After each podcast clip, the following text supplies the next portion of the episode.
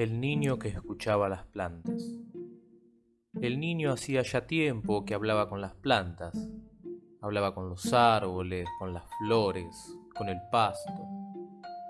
Podía escuchar sus consejos, sus risas, sus historias.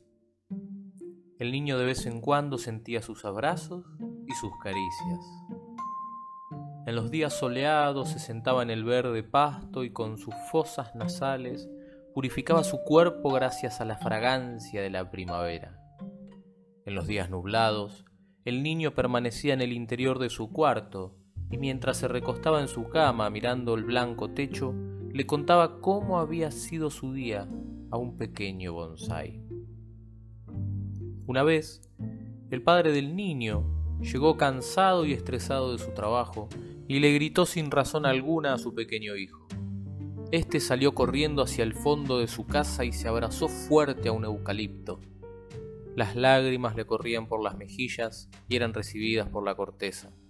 Las fuertes ramas sostenían el peso de aquella criatura, cuando un fuerte viento sopló en el cielo y las hojas del árbol se hicieron escuchar.